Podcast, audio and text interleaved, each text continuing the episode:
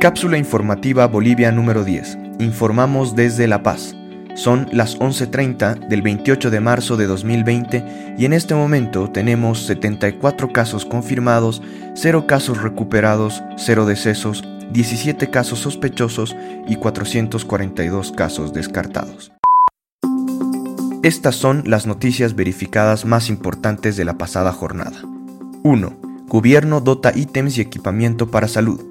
Ayer 27 de marzo, el gobierno hizo entrega de 150 ítems para salud en el departamento de Potosí. También, la unidad de gestión social consiguió barbijos e insumos como edredones, sábanas, colchones, además de raciones de alimentos secos para los albergues. El ministro de Planificación, Carlos Díaz, anunció que en un mes Bolivia contará con laboratorios de alta precisión en detección de COVID-19. La siguiente semana se tendrán 20.000 reactivos para hacer pruebas y se encargaron 340.000 reactivos más que llegarán en el transcurso de 60 días. Actualmente hay tres laboratorios a nivel nacional para detección del virus y un lote de 7.000 reactivos. 2. Senado aprueba ley excepcional de diferimiento de pago de créditos y reducción temporal de pago de servicios básicos. La norma ordena que el diferimiento de pago de créditos se amplíe hasta por seis meses posteriores al levantamiento de la cuarentena. La norma prevé que no haya cobros de multas, intereses ni cargos administrativos. Respecto a los servicios, dispone la reducción del 50% de la facturación, esta norma es distinta a la del Decreto Supremo 4200 artículo 10 que dispone el pago de servicios de energía a cargo del gobierno nacional en facturas de hasta 120 bolivianos por, por tres meses y el pago del 50% de servicios de agua potable. El proyecto de ley pasará al Ejecutivo para su estudio y posible promulgación. 3. Estados Unidos con más de 100.000 casos de COVID-19 e Italia con casi 1.000 decesos al día 27. 20.000 casos más de COVID-19 respecto al día de ayer presentaron en Estados Unidos en esta jornada.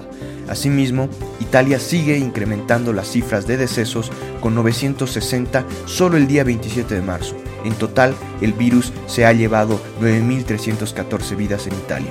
El Instituto Superior de Salud advierte que aún no se ha alcanzado el pico, tras cinco semanas de haberse presentado el primer caso.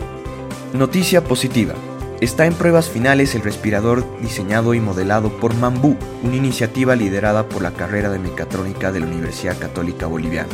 Por su parte, el Instituto de Investigación de la Facultad de Ingeniería de la Universidad Mayor de San Andrés, en asociación con el Gobierno Autónomo Municipal de La Paz, ha desarrollado un prototipo de ventilador que será presentado a las autoridades de gobierno. Los respiradores son esenciales para atender a pacientes críticos del COVID-19. Pronto se tendrán más novedades. Difunde solo información verificada y de fuentes confiables. Así podemos contribuir a luchar con esta pandemia. Gracias por escuchar.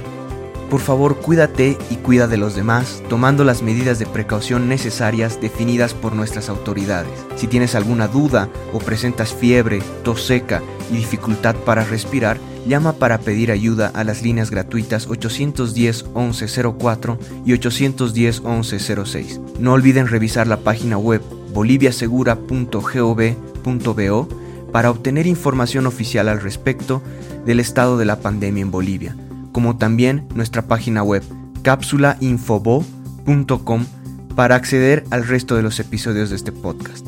Luchemos contra la desinformación y apoyándonos entre todos saldremos de esta situación.